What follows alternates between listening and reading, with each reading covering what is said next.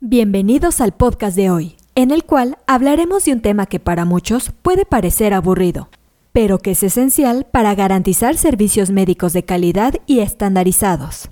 Los manuales de procesos y procedimientos. Comenzamos. Esto es Asismed, Asistencia Médico Legal, su empresa de responsabilidad profesional médica en la cual te damos tips, conceptos y tendencias que te ayudarán a destacarte en el sector salud y evitar cualquier controversia con tus pacientes durante el desarrollo de tu profesión. Si eres uno de los que piensa que estos documentos son instrumentos burocráticos que complican tu vida laboral, déjame decirte que estás equivocado. En realidad, los manuales de procedimientos son herramientas esenciales para asegurar que se preste una atención médica de calidad y consistente a todos los pacientes que llegan a tu consultorio. Para crear un manual de procedimientos efectivo, hay varios aspectos que debes tener en cuenta. Primero, debes definir objetivos claros y específicos para el manual. ¿Qué pretendes lograr al tener este manual diseñado y publicado?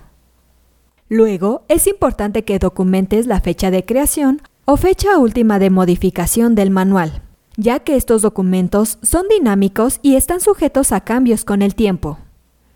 Además, es fundamental que incluyas los fundamentos legales y las políticas de tu institución o consultorio en donde asistes, así como los estándares que todo el personal que labore contigo debe cumplir.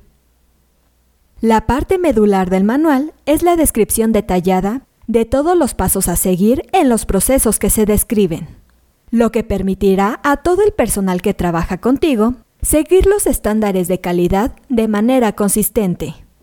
Por último, es importante indicar a qué personal va dirigido el manual y difundirlo ampliamente dentro de tu institución. Así que ya sabes, no subestimes la importancia de los manuales de procesos y procedimientos.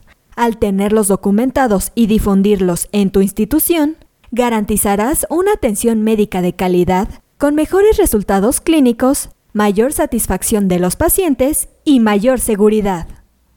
Esperamos que este podcast haya sido útil para ti y que puedas aplicar estos consejos en tu práctica médica. Gracias por escuchar.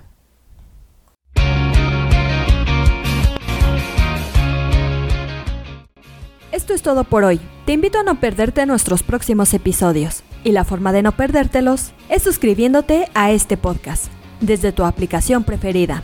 Y si te ha gustado este episodio, no olvides compartirlo en tus redes sociales y con tus colegas. Si quieres disfrutar de más contenido, visita nuestra página en www.asistenciamedicolegal.com, así como nuestras redes sociales como Facebook, Twitter, Instagram, YouTube y TikTok. Hasta la próxima. Everybody says that good things never last.